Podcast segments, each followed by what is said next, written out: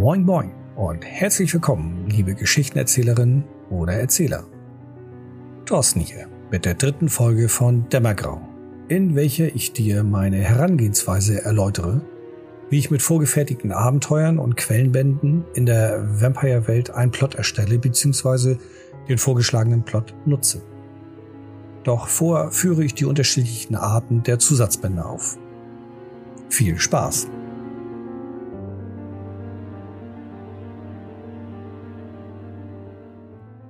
Die Welt der Dunkelheit hat viele, viele verschiedene Quellenbände bekommen.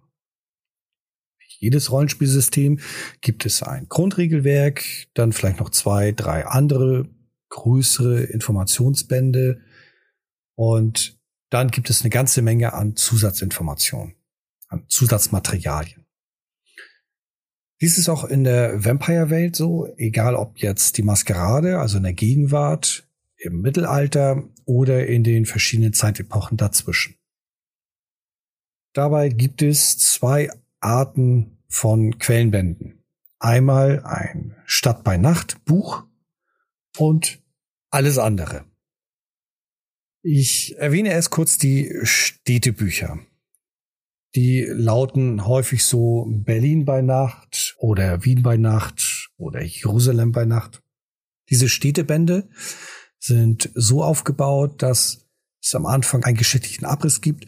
Und zwar, wie es in der Realität abgelaufen ist, vermischt mit den Ereignissen in der Vampirwelt.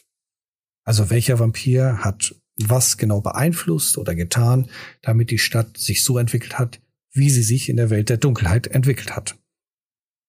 Nach diesem Abriss kommt meist eine Umschreibung oder Beschreibung der Örtlichkeiten, welche Gebäude oder Ortschaften sind interessant, wo haben Vampire ihre Finger im Spiel oder eben nicht. Abhängig davon, wie groß die Stadt ist, sind das mehrere Orte oder eben ein paar wenige.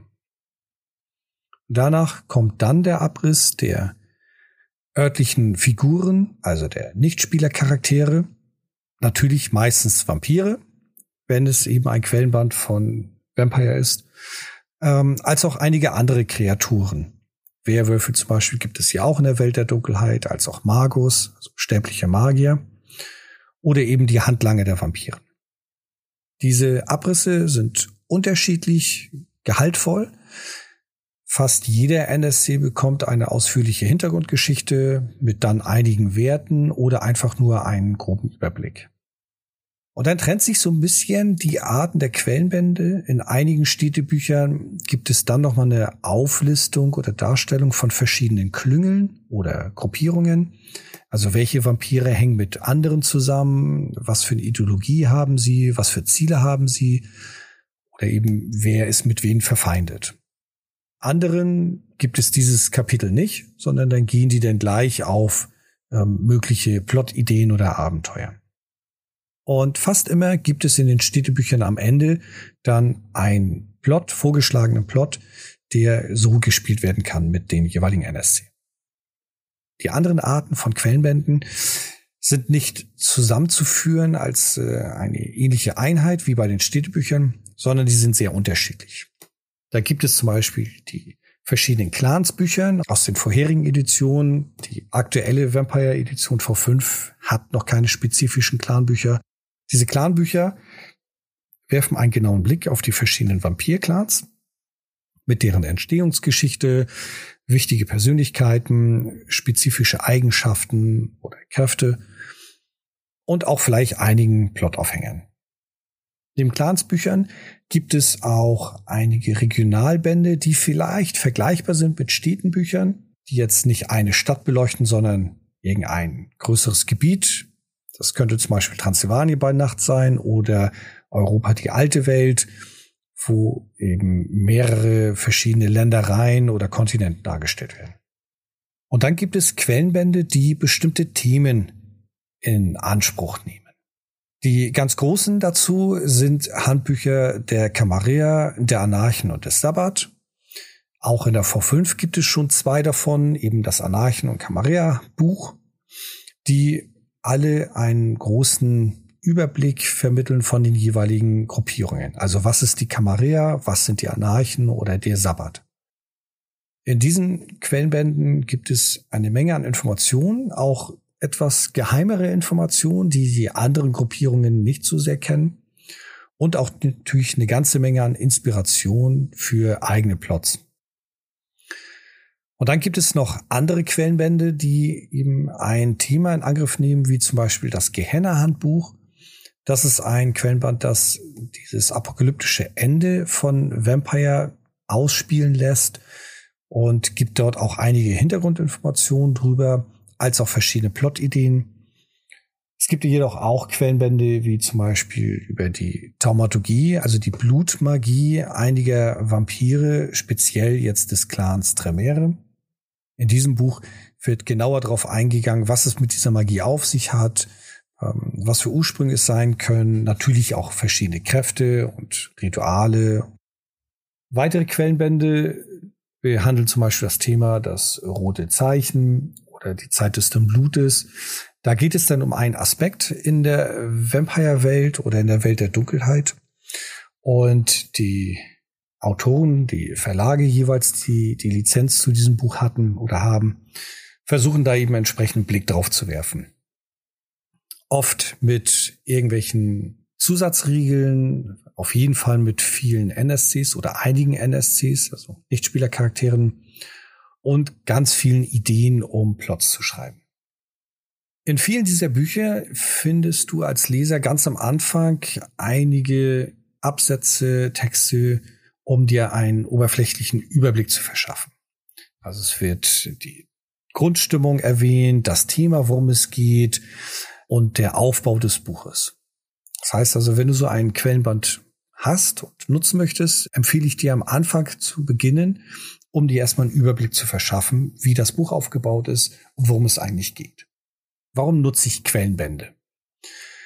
Die offensichtlichste Idee, die dahinter steckt, aus meiner Sicht ist, falls ich aktuell keine Idee habe für eine meiner Runden, lasse ich mich von solchen Büchern inspirieren, nehme sie vielleicht tatsächlich auch als, als Quelle, um einen Plot komplett zu leiten oder eben nur Teile davon zu übernehmen.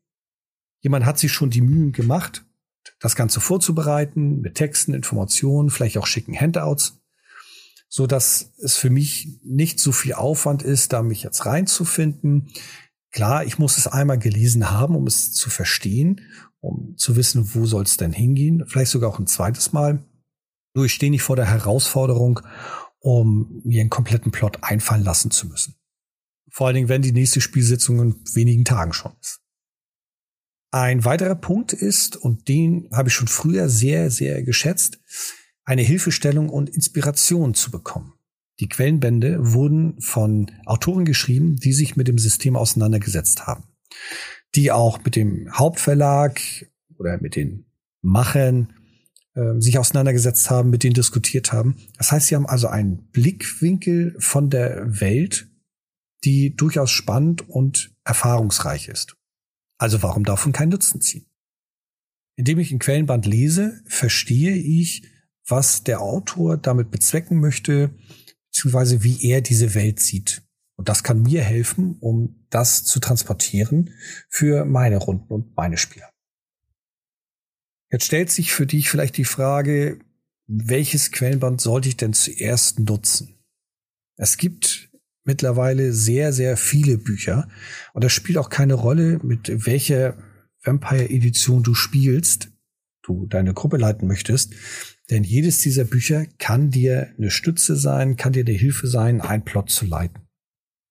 Ich empfehle dir grundsätzlich mit einem Städtebuch zu beginnen. Auch wenn die anderen Quellenbände teilweise sehr interessante Themen haben, sie führen dich sehr tief in die kanonische Geschichte der Welt der Dunkelheit ein, also in den Metaplot. Und manche dieser Bücher erfordern ein gewisses Vorwissen, beziehungsweise sind die sehr tief in der Metageschichte verstrickt, dass neben anderen Quellen vieles keinen Sinn ergibt. Also als Neueinsteiger fühle ich dir, dir ein Städtebuch zu holen, welches ja, da, das ist Geschmackssache. Also natürlich hilfreich von einer Stadt, in der du dich einigermaßen gut auskennst, um dir das vorstellen zu können, wie es aussieht. Auf der anderen Seite gehörst du vielleicht zu einem Spielleiter, der gar nicht so eine Nähe braucht, damit er viel mehr Freiraum hat, um eigene Sachen einbauen zu können. Ich habe da sehr unterschiedliche Erfahrungen gemacht.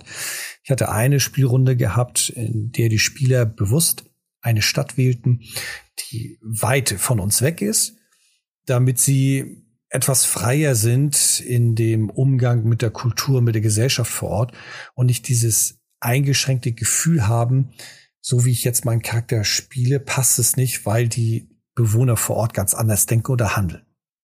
Andererseits habe ich allerdings auch Runden und Spieler gehabt, die bewusst eine Stadt wählten, die sie kennen, damit sie sich das besser vorstellen können, damit sie wissen, wie ihre Charaktere agieren und damit es sich passender anfühlt.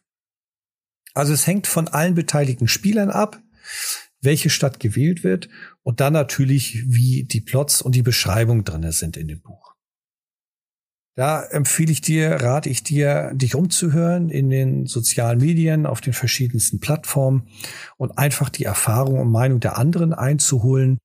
Neben diesen Städtebüchern und anderen Quellenbändern mit Hintergrundinformationen gibt es auch einige Chroniken, vollfertige Kampagnen, teilweise über mehrere Bücher, die auch einen größeren Zeitabschnitt darstellen. Auch diese empfehle ich zum Nutzen von Plots oder Kampagnen, jedoch eher mit einer entsprechenden größeren Erfahrung in der Vampire-Welt. Ich möchte da zwei mal ein bisschen näher beleuchten. Einmal die Transsilvanische Chronik und die Giovanni-Chronik. Beide habe ich mehrfach geleitet und sie decken einen großen In-Time-Zeitraum ab. Also den Zeitraum, den die Charaktere bespielen. In der Transsilvanischen Chronik zum Beispiel beginnen sie im Jahre 1198 und enden im besten Falle 1999. Also eine schon sehr große Zeitspanne, die die Charaktere dort erfahren und erleben können.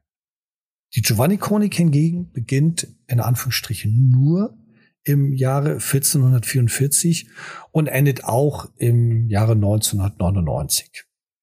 Das hängt auch damit zusammen, dass diese beiden Chroniken in der zweiten Edition geschrieben, veröffentlicht wurden und da ist das aktuelle Spielzeitalter von der Vampire die Maskerade eben 1999 gewesen. Ich werde in späteren Folgen auch nochmal einen genaueren Blick auf diese beiden Kampagnen werfen. Schreibt mir gerne, welche dich eher interessiert, wie ich das handhabe, dass es so einen großen Zeitraum gibt, die nicht komplett von der Chronik abgedeckt werden, sondern nur so partiell was darstellen und wie ich die leeren Zeiten fülle. Ich werde entsprechend die Wünsche berücksichtigen und dann die eine oder andere Chronik eher veröffentlichen. Nun stellt sich die Frage, wie gehe ich vor, wenn ich mit so einem Quellenband oder so einem Stadtbuch ein Plot leiten möchte. Ich werde das beispielhaft an einem Stadtbuch darstellen. Wie schon angedeutet, so ein Stadtbuch wird strukturiert, zuerst mit der Geschichte, dann mit, der, mit den Ortschaften und dann mit den Personen dargestellt, beschrieben. Das durchzulesen ist in meinen Augen auf jeden Fall notwendig ein Gefühl zu bekommen, wie die Stadt tickt, wie die Figuren, die NSCs miteinander agieren, wie sie denken. Das ist für mich so essentiell, um dann den Plot, der im Buch veröffentlicht wird, zu vermitteln. In den meisten Städtebüchern gibt es neben den klassischen Werten der NSCs, also wie gut sind sie, was für Kräfte haben sie oder was für Möglichkeiten, Gibt es auch Beschreibungen über ihre Hintergrundgeschichte, also wie sie entstanden sind, die Figuren in dieser Welt, als auch über deren Meinungen, Rollenspielhinweise, also wie du sie darstellen kannst als Tipps und wie sie denken. Manches Mal auch, was ihr Schicksal ist. Also im Laufe der, des Plots oder im Laufe der Zeit. Wie ihre Werte sind, da kann ich dir empfehlen, lass dich davon inspirieren oder nutze sie als eine Art Rahmenbedingungen, nur scheue dich auch nicht, diese anzupassen an die Gruppe. Du wirst im Laufe der ersten Spielsessions ein Gefühl bekommen, wie stark oder schwach die Gruppe ist, wie sie mit ihren Fähigkeiten agieren und es ist nicht schlimm, die Werte entsprechend anzupassen. Wenn du dir die NSCs genauer anschaust, dann wirst du ein Gefühl dafür bekommen, ob du jetzt mit einem NSC zu tun hast, der eher mächtiger und einflussreicher ist, weil er mehr Punkte hat, oder eher schwächer ist. Und anhand dessen passt du es eben dem Niveau deiner Spielerrunde an.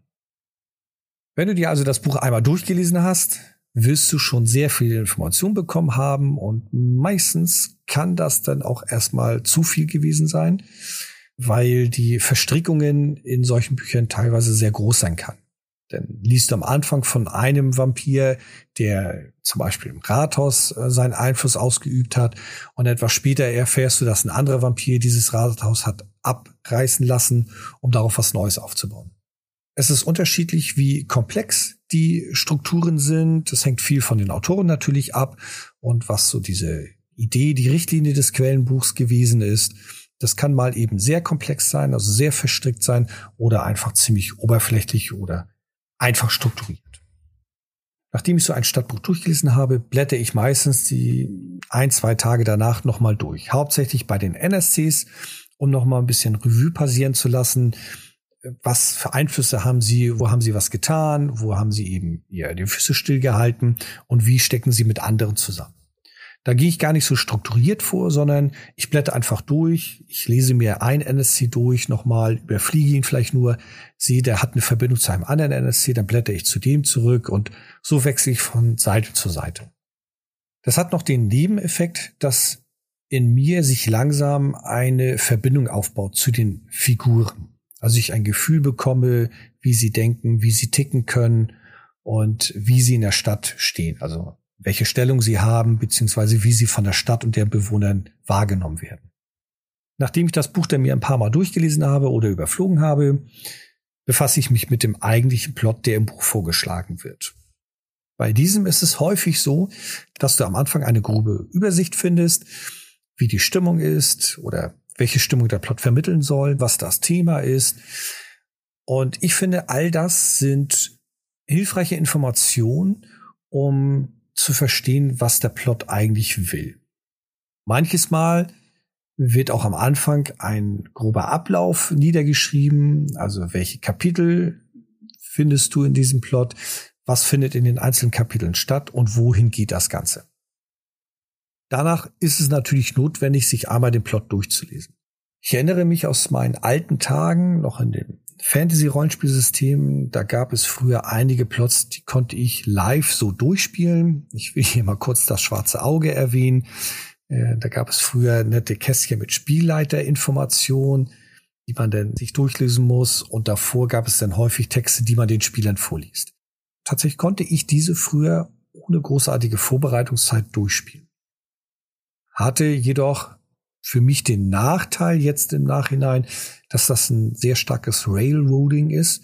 Also ein Plot, in dem die Spieler wie in so einem Tunnel nur einen Weg gehen konnten. Das empfinde ich mittlerweile nicht mehr so spaßig und so unterhaltsam. Also ich bin kein Spielleiter, der das bevorzugt leitet. Und bedeutet dann im Umkehrschluss, dass ich mich mehr vorbereiten muss. Darf ich auch kurz einmal darauf eingehen? Wie viel Vorbereitung macht Sinn? So viel, wie du meinst, es Sinn macht. Ist zwar jetzt eine Antwort, die dir vielleicht erstmal nicht hilft, werde ich dir gerne etwas näher erläutern. Ich bin ein Spielleiter, der sich sehr gerne sehr viel vorbereitet. Das ist auch eine Art von Ausleben meiner Kreativität. Ein Spieler erschafft sich in der Regel einen Charakter und einige verteilen nur ein paar Punkte, schreiben in ein, zwei Sätzen nieder, was ihr Charakter ist, wo er hergekommen ist und was er bisher gelebt hat. Andere setzen sich sehr intensiv mit der Verteilung der Punkte auseinander und schreiben teilweise einen halben Roman an Hintergrundgeschichte. Beide Wege sind richtig und beide Wege machen Spaß. Zwischen ihnen gibt es noch eine Vielzahl andere Möglichkeiten. Was ich damit sagen möchte ist, mach so viel an Vorbereitung, wie du eben Lust hast und wie du der Meinung bist, dass es für deine Spieler, für deine Runde Spaß macht. Bei den vorgefertigten Plots von Vampire ist eine gewisse Vorbereitungszeit notwendig, wie auch bei eigenen Plots, meiner Meinung nach. Es gibt zwar die Möglichkeit, einfach irgendeinen Ring reinzuwerfen und dann mal schauen, was passiert. Nur dann brauchst du eine sehr hohe Kreativität, um schnell passende NSCs einfließen zu lassen, um schnell Orte dir einfallen zu lassen und sie den Spielern zur Verfügung zu stellen. Oder darauf hoffen, dass die Spieler selber mit ihrer Kreativität Orte einbauen. Ich persönlich halte nicht sehr viel davon, weil meine Sicht der Vampire-Welt ist sehr verschwörerisch und sehr intrigant. Und um das zu vermitteln, ist es für mich wichtig, dass es viele Verstrickungen gibt. Das bedeutet auch einiges an Vorbereitung.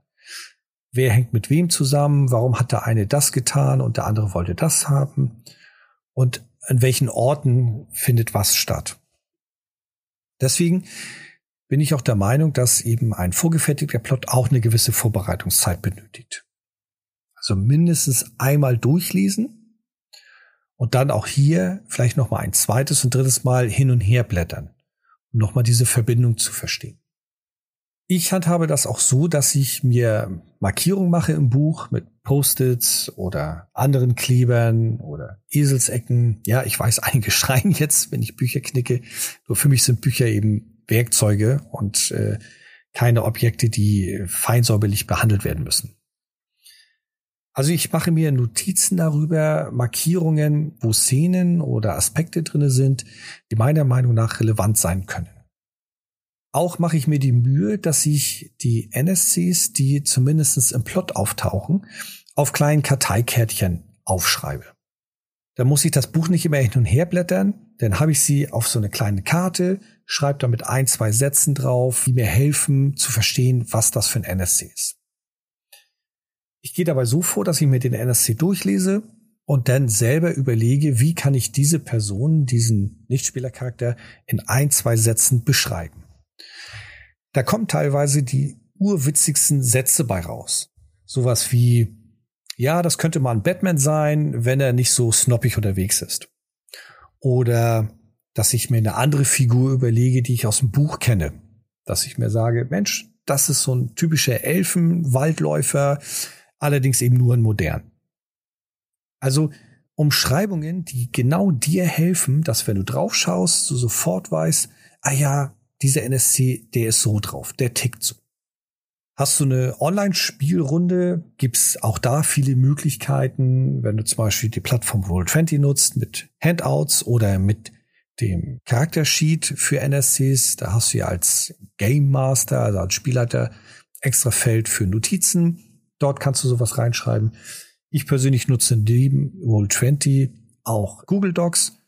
Da habe ich sehr viele Dokumente niedergeschrieben und meistens mit einer Google-Tabelle dazu, indem ich die ganzen NSCs nochmal aufliste. Ja, ich nehme mir sehr viel Zeit für die Vorbereitung. Es macht mir Alex auch eben sehr viel Spaß. Es gibt noch einen weiteren Vorteil, sich diese Mühen zu machen mit den kleinen Notizzetteln, mit Karteikarten oder irgendwelchen Word-Dokumenten oder ähnliches. Vielleicht hast du diese Erfahrung auch früher in der Schule gemacht. Du standest kurz vor einem Test, warst dir nicht sicher, ob du genügend gelernt hast, wolltest eigentlich auch eine gute Note erreichen und hast dir vielleicht den ein oder anderen Spickzettel mal aufgeschrieben. Ich gehöre zu den Menschen, die so auf diese Art und Weise auch gelernt haben.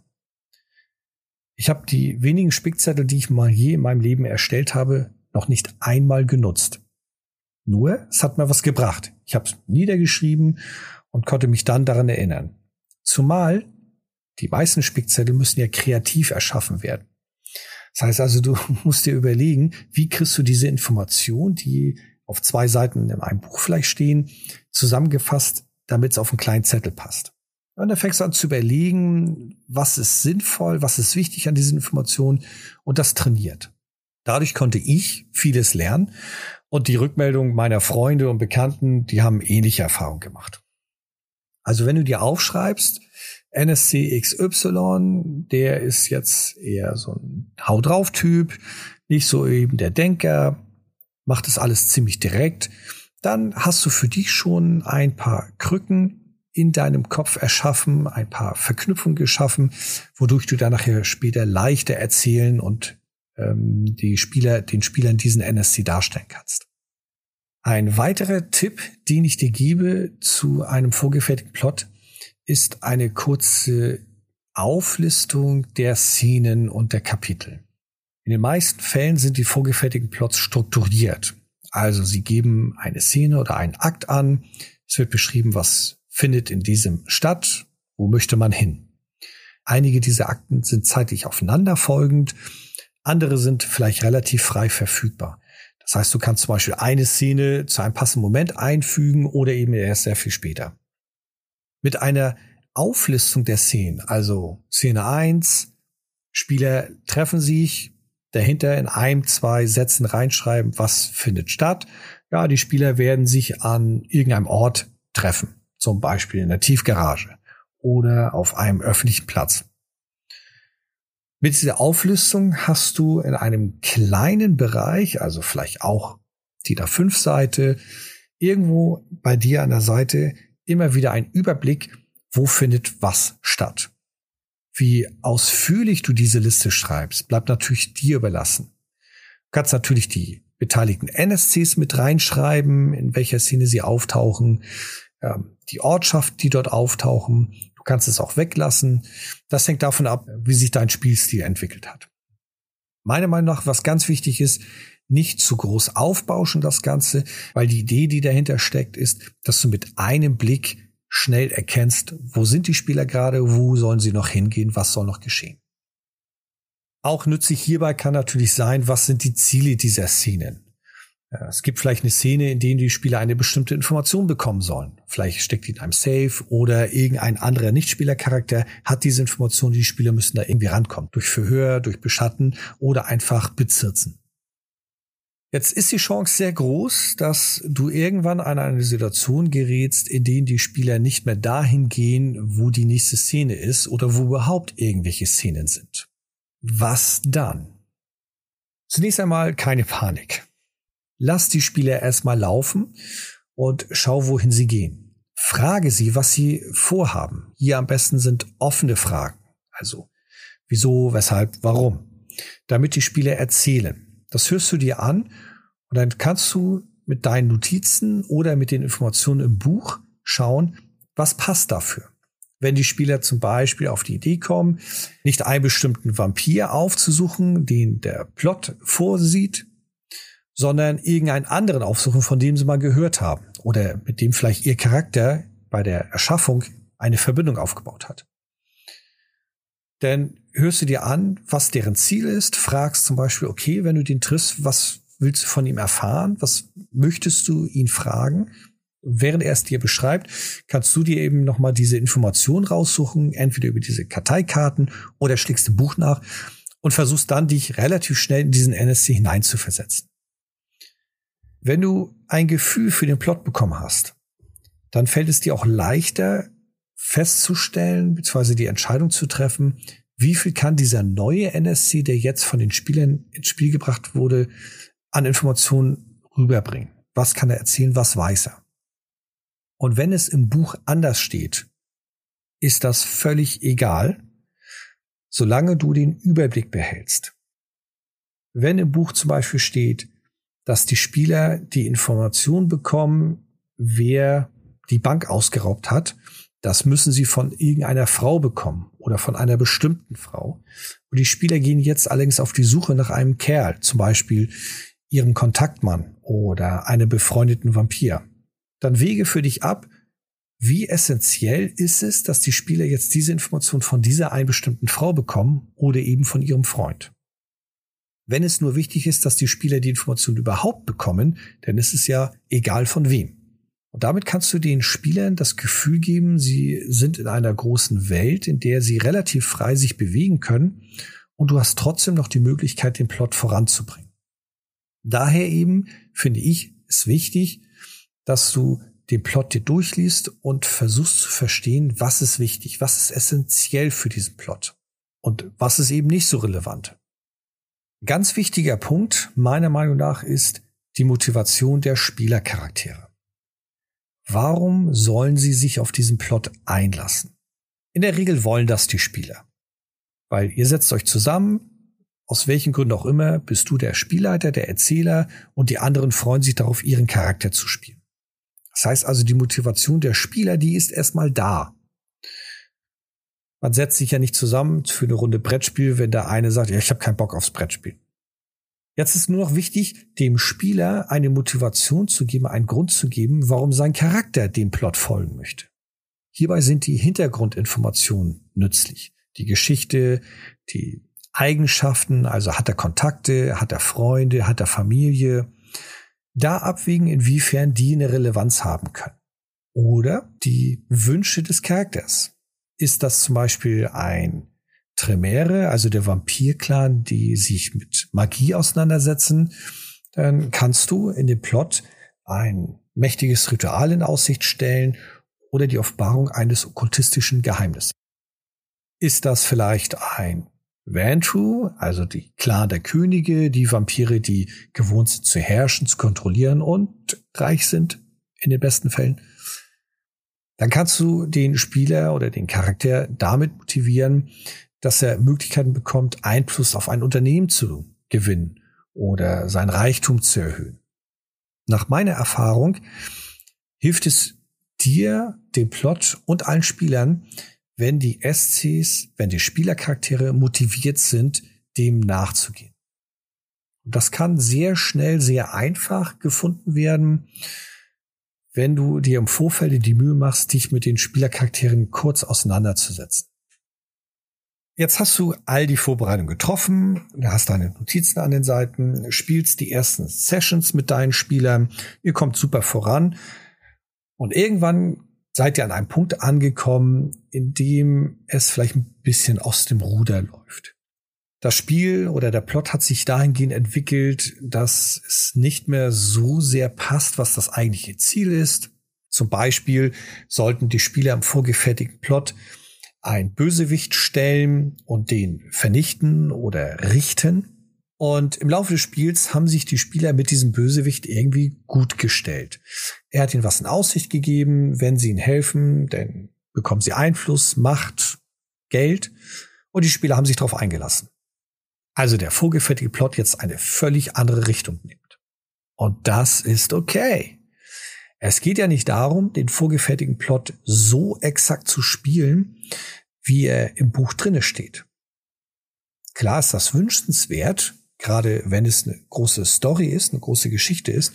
Nur hauptsächlich geht es doch darum, dass alle Spaß haben. Und wenn die Spieler richtig große Lust haben, den eigentlichen Bösewicht zu unterstützen, ja, dann spiel mal mit denen diese Geschichte und schau, was daraus wird. Auch hier hilft es, wenn du verstanden hast, was die Stimmung und was das Thema ist des Buches, des Plottes. Dann kannst du abwägen, was es mit dem, mit der Geschichte macht, wenn die Spiele in eine andere Richtung gehen.